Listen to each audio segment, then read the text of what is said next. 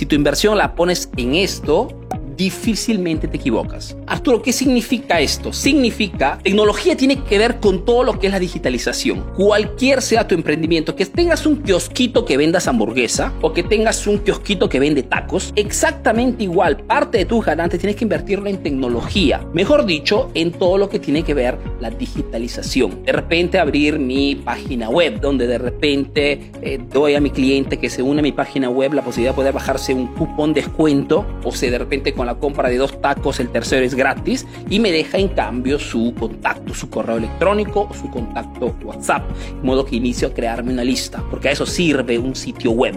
El sitio web no sirve para hacer una vitrina, eso es un razonamiento de los años 80.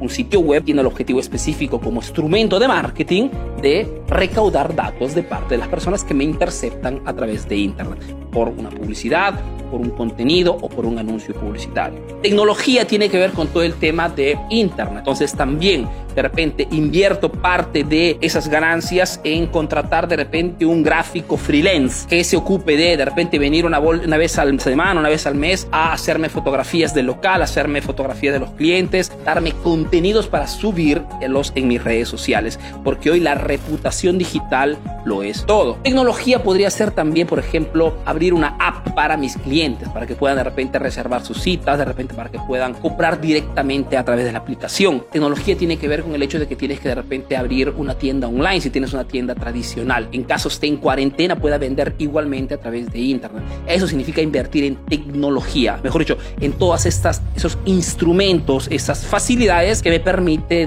tener un impacto más fuerte, sobre todo a través de internet. Significa tecnología.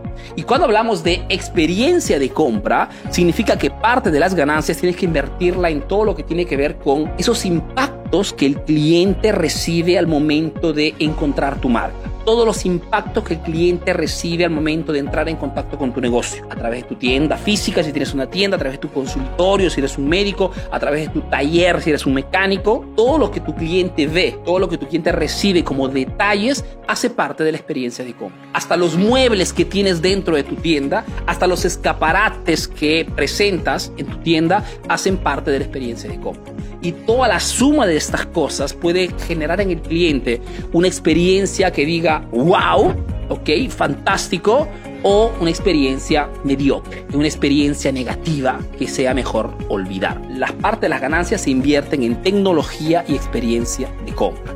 Si tu inversión la pones en esto, difícilmente te equivocas, porque la tecnología te facilita la comunicación, la tecnología, sitio web, aplicaciones, presencia online, contenidos más profesionales, te genera una reputación más positiva y la experiencia de compra hace que el cliente quiera seguir comprando de ti y no de la competencia. Acuérdate que muchas veces el cliente cuando compra un producto no se recuerda casi nunca del producto en sí o de cuánto ha pagado ese producto, pero se recordará por muchísimo tiempo cuál ha sido esa experiencia que ha tenido comprando de ti. ¿Ha sido wow o ha sido ¿Ha sido maravilloso o ha sido mediocre? Esto depende de todos los impactos que con tu responsabilidad das al cliente o no das nada.